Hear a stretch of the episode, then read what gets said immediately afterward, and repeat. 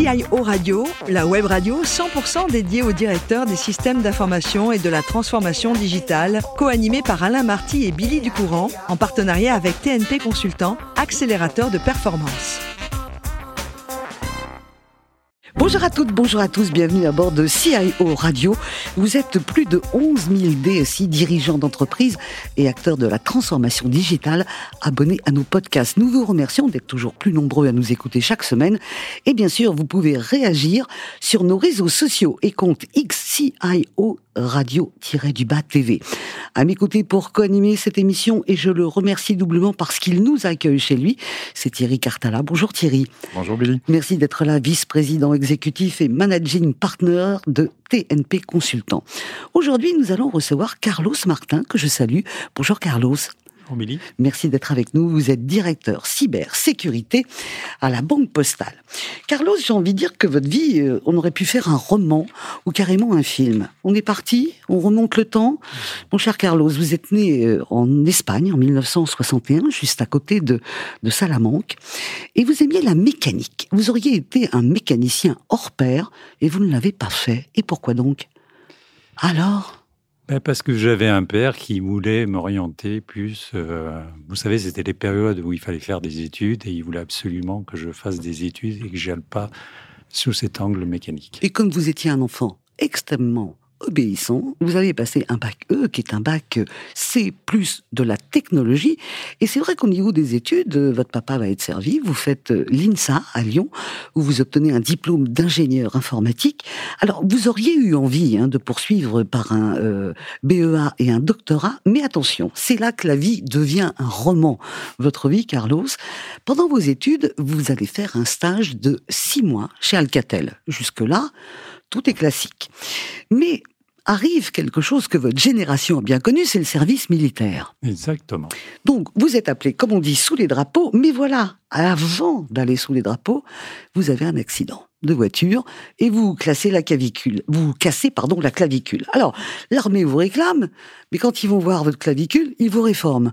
Donc, on fait un pas en arrière. Alcatel, qui avait eu envie de vous pendant quelque temps, bon, il y a l'armée, ils savent que vous êtes euh, démobilisé, comme on dit, hein, euh, ils vous reprennent. C'est incroyable, ça, quand même.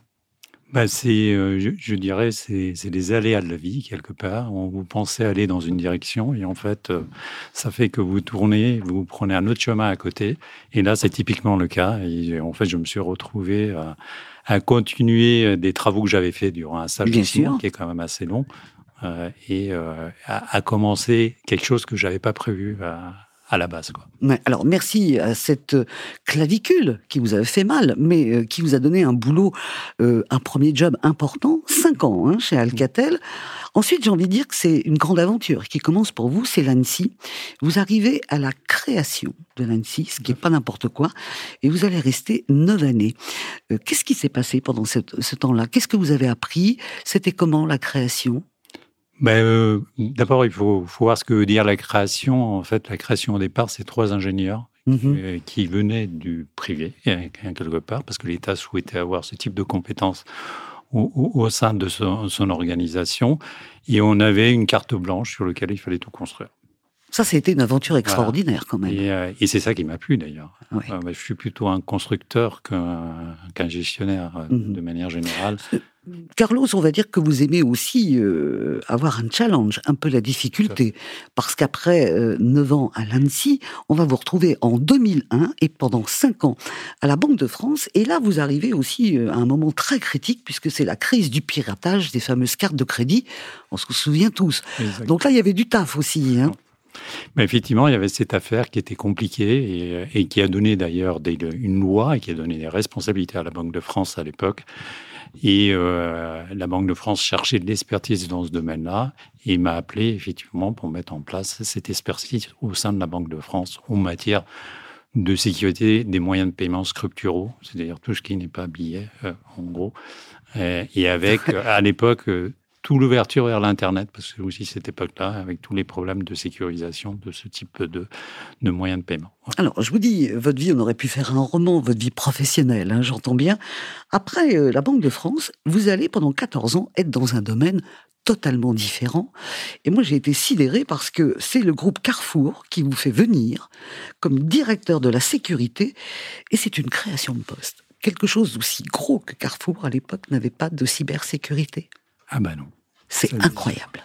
Enfin, faut être. Oh, ils avaient une petite logistique, quoi. Ils avaient, euh, ils avaient en Carrefour Belgique, puisque j'avais un, mmh. poste de, qu'on appelle CISO corporate. Hein, euh, désolé pour les termes anglais. Euh, et on avait une activité de cyber en, au niveau de Carrefour Belgique. Les autres pays de Carrefour, il y avait une trentaine de pays, à, l'époque, il n'y avait rien. Il n'y avait rien. Alors, 14 ans, c'est une belle aventure avec Carrefour. Et puis, en 2020, vous arrivez euh, dans le groupe de la Banque Postale. Et là, c'est avec euh, Thierry que vous allez discuter maintenant. Et Thierry, euh, en préparant cette émission, nous nous sommes dit quand même que, avec tout ce qu'il y a à faire à la Banque Postale en matière de sécurité, on se pose la question comment Carlos peut organiser ce qu'on appelle, comment il s'organise face à ce qu'on appelle la guerre des talents. Parce que c'est, c'est très important en ce moment de trouver la bonne personne au bon endroit, surtout en cybersécurité. Alors ça devient vraiment très critique. Très, il paraît. Très, très critique. Euh, et donc ça, ça, pose des questions de fond sur effectivement la capacité euh, d'un certain nombre d'établissements bancaires à, se défendre et à avoir euh, les ressources techniques et les moyens humains pour le faire. Parce que ça ne cesse d'augmenter euh, et ça réduit pas. Donc c'était un peu l'orientation de notre euh, première question. comment vous adressez cette problématique des guerres des talents à la banque postale? Bah, bonjour Thierry d'abord. Et oui, effectivement, mais, mais, mais, c'est effectivement une vraie problématique qui date pas d'aujourd'hui. Hein. Moi, je la classe entre, il y a entre 5 et 8 ans. C'est bien ça. On est à peu près dans, cette situation où effectivement on a un manque euh, de talent en matière euh, cyber. Et il y a peut-être un petit postulat à savoir, c'est que la cyber, c'est de l'expertise. Ce que les banques savent, eh, les banques, même les entreprises de manière, parce que c'est à peu près la, même situation euh, dans le groupe Carrefour, elles savent très bien valoriser le management. Par contre, elles ont beaucoup de difficultés à valoriser l'expertise. Et pourtant, on ne fait pas de cyber si on n'a pas les experts qui vont bien.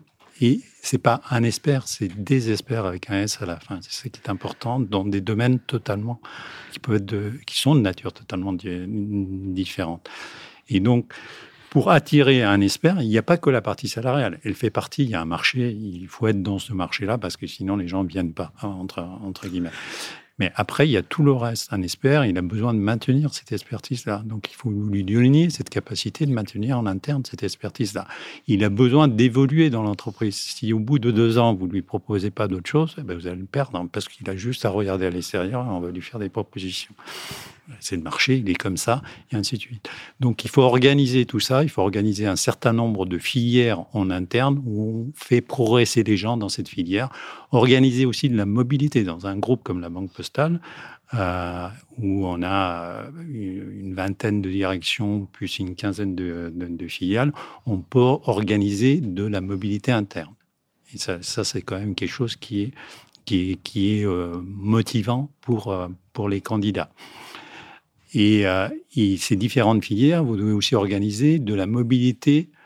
Entre une filière et une autre. Je vous donne deux filières, par exemple. Il y a une filière qui, qui tourne autour de la gestion des risques, dont, euh, je dirais, euh, le, point culminant de cette filière, c'est les postes que j'occupe aujourd'hui, hein, entre guillemets. Mais on part des gens qui sortent d'école et qui rentrent dans cette filière-là.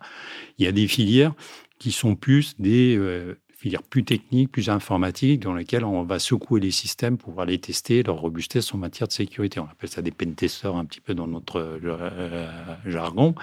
Mais on peut créer, à un certain moment, il y a une personne qui va être à l'aise pendant un certain temps dans cette filière de pentester, mais à un moment donné, elle va vouloir faire autre chose. Et c'est très intéressant de lui offrir en interne cette capacité d'aller faire autre chose ou d'aller travailler avec un, un autre métier. C'est très différent de travailler avec la RH que d'aller travailler avec, euh, j'en sais rien, les moyens de paiement dont on parlait tout à l'heure. ou une filiale euh, qui est sur des moyens, sur des, des microdons, par exemple, qui est quelque chose de totalement différent avec beaucoup d'innovation et ainsi de suite. Donc, il faut offrir toute cette gamme-là pour garder suffisamment hein, les personnes en interne. Et moi, je considère que quand vous avez gardé trois ans une personne interne, c'est bien. Donc, ça veut dire que quelqu'un qui travaille, qui travaille dans ce domaine-là, il faut qu'il ait cette composante. C'est-à-dire qu'il va perdre, il va avoir un certain turnover d'expertise, et il faut qu'il l'accepte et qu'il s'organise en conséquence, parce qu'il n'y a pas le choix. D'accord. Donc, comment vous organisez un peu euh, cette filière? Parce que donc, elle, ne cesse de croître. Euh, vous la sous-traitez, vous l'internalisez. Quelles sont les missions de cybersécurité? Ça paraît hallucinant qu'on peut sous-traiter. Alors, moi, et, pourquoi? Et pourquoi finalement c'est pas une si mauvaise idée que ça? Moi, j'ai une conviction, et elle n'est pas fortement, euh, pas toujours partagée par par mes collègues, mais moi j'ai une conviction qu'il y a un certain nombre de missions, ça, doit être des internes.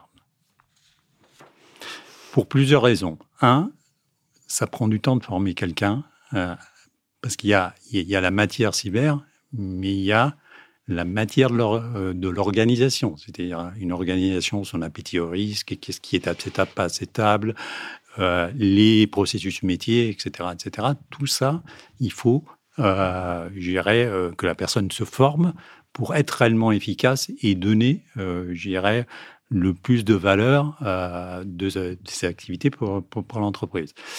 Et si vous n'avez pas de l'interne, c'est que vous allez avoir quelqu'un pendant un certain nombre de mois ou voire d'années, parce qu'après c'est capé à cause de des achats en interne la plupart du temps, puisque sinon on n'est pas, on a des problèmes légaux euh, derrière. Et euh, le jour où elle part, elle part avec tout ça. Donc vous l'avez perdu. Vous avez fait beaucoup d'efforts pour la former, vous l'avez perdu. Donc moi, ma politique en interne, c'est garder les gens. C'est-à-dire que tous les, les personnes qui sont clés dans l'entreprise, c'est des internes. Et on va utiliser euh, les prestataires pour venir, soit parce qu'on a des pics d'activité, on a besoin d'aller chercher, ça c'est le premier lieu, soit parce qu'on a des technologies très particulières. Vous savez, dans les banques, on a des grosses euh, machines informatiques qu'on appelle des mainframes, qui sont des technologies très particulières. Et de temps, en, de temps en temps, on a besoin d'aller chercher de l'expertise très particulière. Et à ce moment-là, on va la chercher à l'extérieur. Voilà.